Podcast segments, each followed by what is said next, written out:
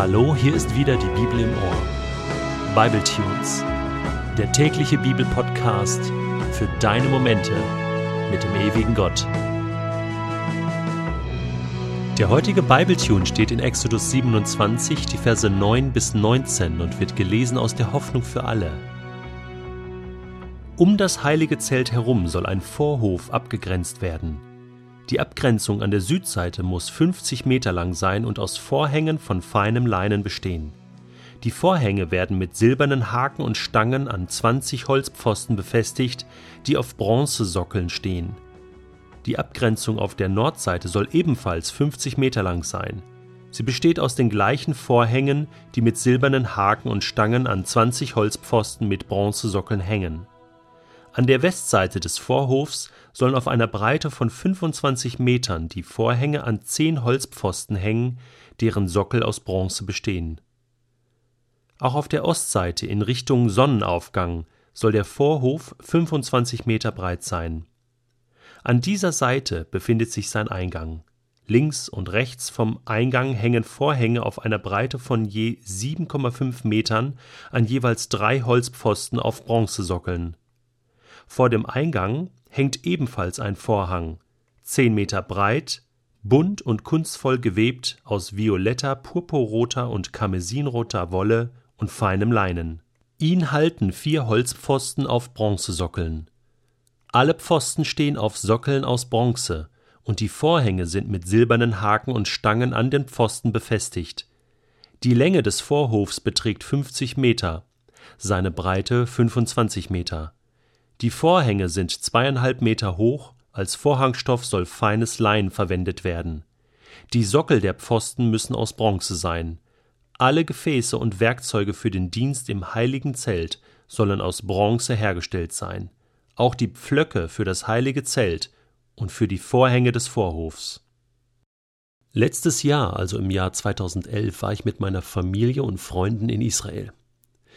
Und wir waren drei Tage in Jerusalem, haben uns diese wunderschöne Stadt angeschaut und natürlich waren wir auch am Tempelberg. Man darf da in den muslimischen Teil nicht mehr hinein als sogenannter Heide, aber an der Klagemauer, da waren wir. Und ich bin dann mit meinem Sohn auf der Männerseite direkt an diese Mauer dran.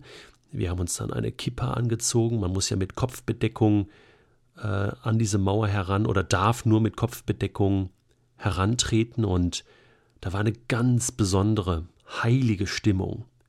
Ich habe hinter meinen Sohn gefragt, wie er es denn gefunden hat und er war total begeistert und überhaupt sagte er nach der Israelreise, mein Sohn ist neun Jahre alt, Papa, das an der Klagemauer, das war das Allerschönste. Ich war sehr erstaunt, wir haben viele schöne Orte gesehen in Israel, aber irgendwie muss ihn das fasziniert haben. Er hat dort die Gegenwart Gottes gespürt. Es ist ja nicht nur einfach der Ort Tempelberg und das Bewusstsein, dass dort früher der große Tempel gestanden hat, wo Jesus auch war, wo er gelehrt hat. Nein, es ist wirklich die Gegenwart Gottes gewesen, indem wir auch Menschen beobachtet haben, viele, viele Juden, orthodoxe Juden, die dort gebetet haben, manche sehr, sehr laut, Schriftstellen aus dem Alten Testament zitiert haben. Das ist schon etwas ganz Besonderes.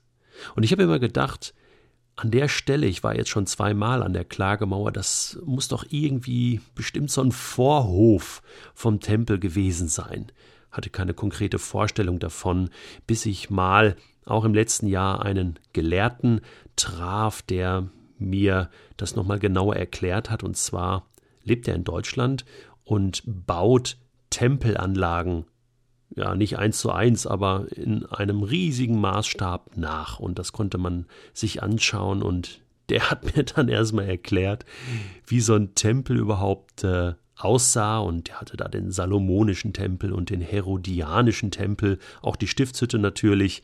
Und das war super interessant.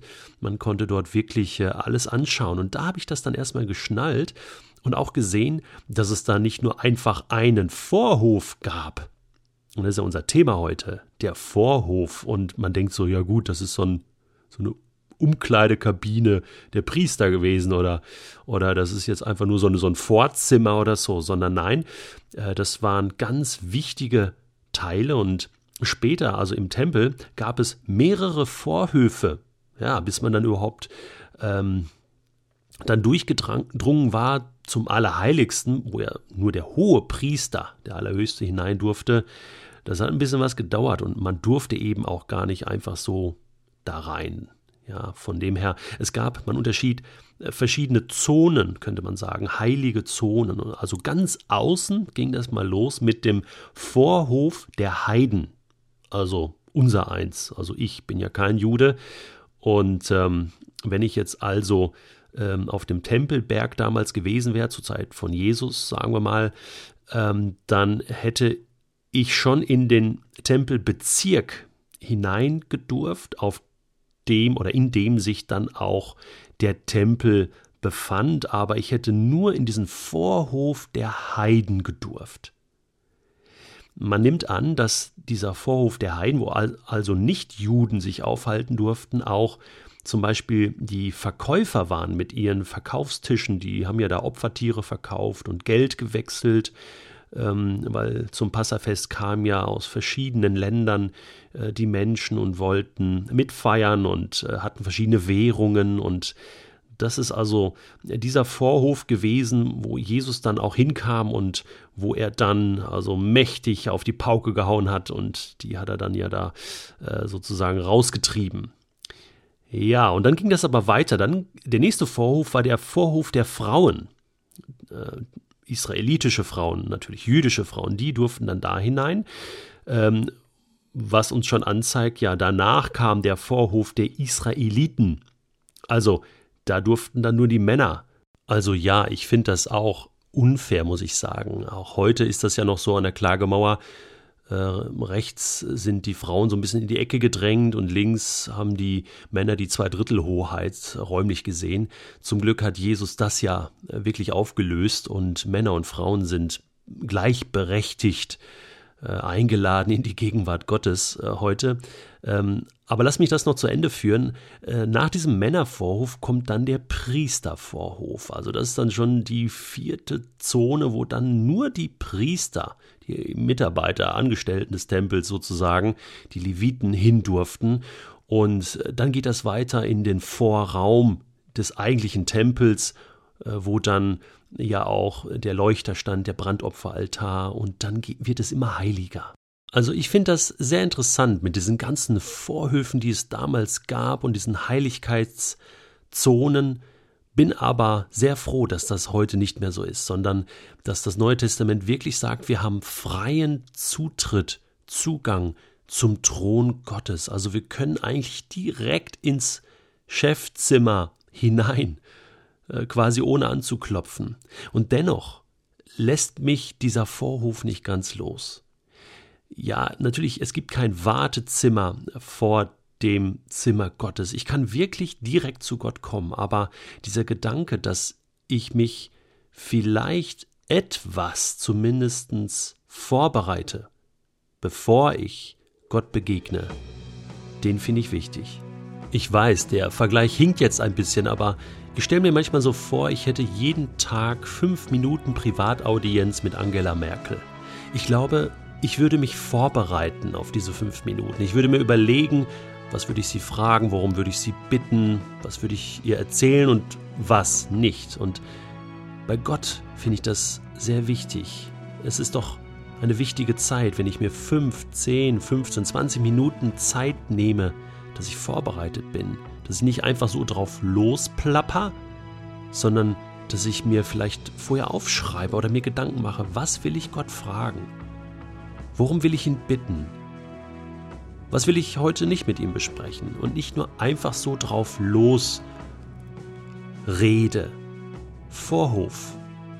Ich wünsche dir, dass du dir heute Zeit nimmst und dich vorbereitest auf eine Begegnung mit Gott.